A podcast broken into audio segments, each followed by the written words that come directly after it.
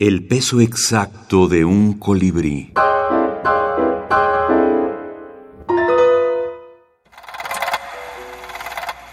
Los monstruos en la minificción.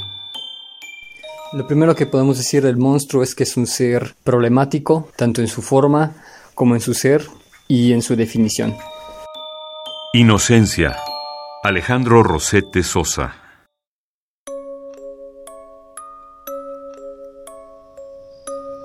Es medianoche. Todo está en silencio. Un ángel de la guarda se encuentra sentado junto a una ventana, cuidando el sueño de su protegido. La luna ilumina el callejón. De pronto, se escuchan unos pasos que mutilan la quietud. Se trata de dos hombres. Uno huye, otro persigue. Se detienen y forcejean. Uno cae al suelo. El otro sostiene en la mano un puñal ensangrentado. El asesino desvalija el cadáver y escapa apresuradamente. Todo se ha suscitado en pocos segundos. El ángel ha contemplado, impávido, la escena.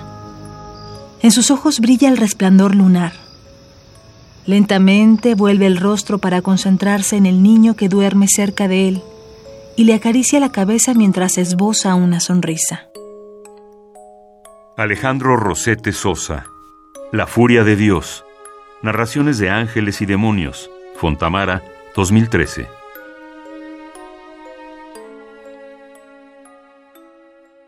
Monstruo es todo aquello que es diverso, que es diferente y que es problemático además. Típicamente podemos pensar en un monstruo como un ser híbrido con eh, partes de distintos animales o un animal que no conocemos y que tenemos que definir a partir de, la hibridación. Tenemos que partir de lo que conocemos de otros animales para poder intentar acercarnos a este ser distinto. David Baizabal, escritor.